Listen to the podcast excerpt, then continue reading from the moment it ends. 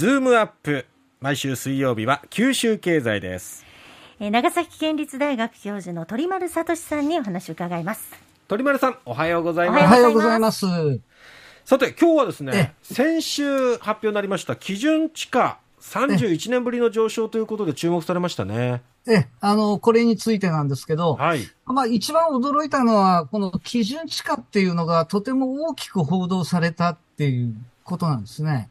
いくつかこういう地価を表すものありますよね。ありますよね。あの、工事地価っていうのと路線価っていうでかい統計があるんですけど、はいええ。これらのいずれも1月1日時点を調査時点としてますので、えあの、一方的に地価が上がるときとか下がるときっていうのはもう基準地価ほとんど話題にならないんですよね。だけど、経済環境が大きく変わったりやなんかした時っていうのは、年の途中の7月1日時点あうんを調査時点とする基準地価が注目されるっていうことになります。で、今回注目されたのはですね、ええあの、ウクライナ危機による投資マインドの低下っていうのが出てないだろうかっていうう。うんんあの、ことと、もう一つは、あの、2月にピークを迎えた、あの、オミクロン株による第6波の影響っていうのが地価に影響を与えているのかどうなのかっていうところで、まあ、注目されたっていうことだと思うんですね。なるほどで、あの、全国の結果を見ると、ええ。あの、いわゆるあの、昭和の時代に土地神話っていうのがあって、はい。あの、不動産の価格は必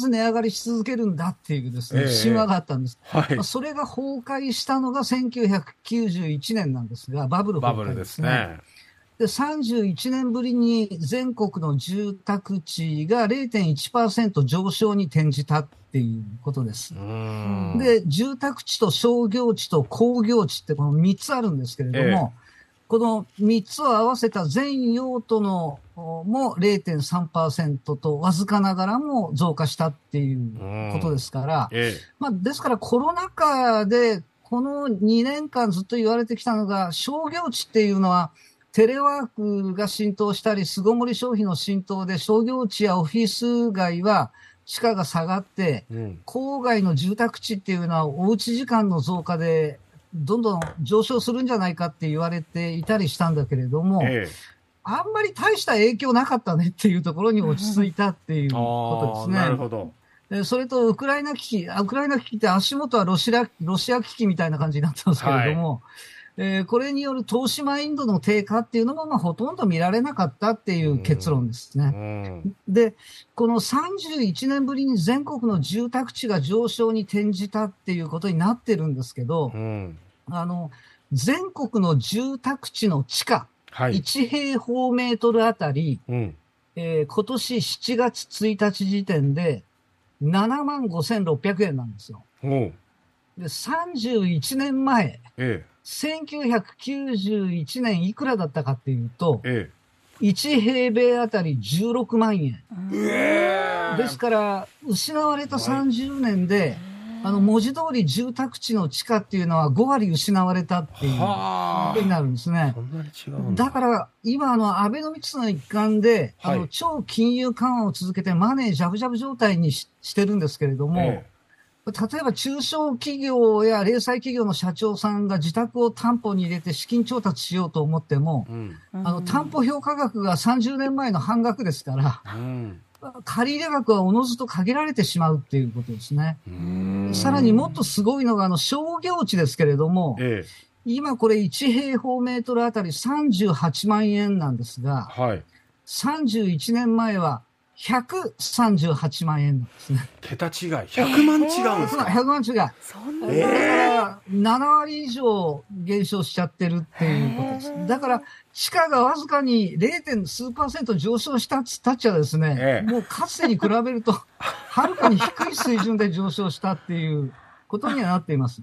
本当ですね。うん、先週の火曜日にこの基準地価発表になってるんですが、ええ。31年ぶりっていうのは、ええ。実はもう一つですね、31年ぶりに上昇しましたよっていう統計が、同じ日にもう一つ発表されてるんですよ。ほうほうほう。合わせてみると面白いんですけど、えあの消費者物価が2.8%上昇したっていうえのが、はいあの厳密に言うと30年11ヶ月ぶりなんですけれども、えまあほぼ31年ぶりの上昇っていうことですね。うんですから、こう、失われた10年が失われた20年、失われた30年ってこう、なってきた、このデフレ経済に底打ち感が見られるっていううん。のは、まあ、ある意味良いことなんですけど、えこれ地価や物価の上昇に賃金の上昇が追いついていませんから、え。う。うん生活実感としては厳しさ増す一方ってう。いうんことですね。ですねああとは、どうか賃上げをっていうそうだ。いうことになってくるんです。切に願いますよ、そこええ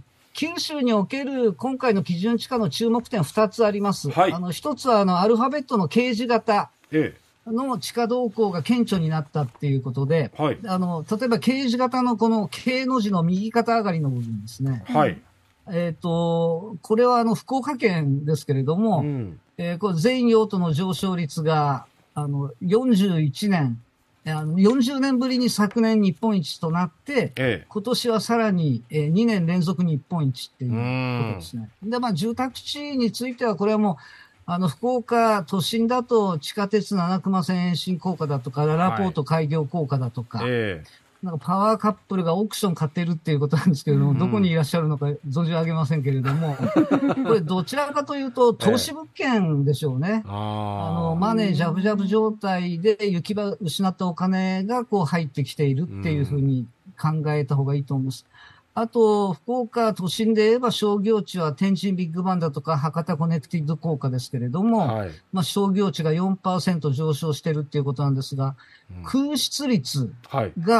が危険水域の5%を超えていますので、ええーこう供給に対して需要がまだ追いついていない状況なんですよね。うんまあ、そのうち追いついてくるんでしょうけれども、供給もこれからどんどん増えていきますのえ。で、ええ。いたちごっこみたいな状況がしばらくは続くだろうと思います。うん。まあ、福岡はこの掲示型の K の右肩上がりで、はい。それに対して長崎、宮崎、鹿児島県の、えー住宅地と商業地は下落が続いているっていうことですから、この右肩下がりの方になっちゃってるっていう特徴があります。長崎は西九州新幹線で 湧いたりして、こう、上昇するのかなと思ったピんですが。ンポイント。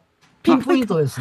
終着駅周辺だとか、おあの新大村駅周辺だとかも、あのピンポイントで県全体としてはまだ下がってるっていうことですね。ですね。でもう一つは、あの、工業地の地価がやっぱり上がってるっていうことで、はい。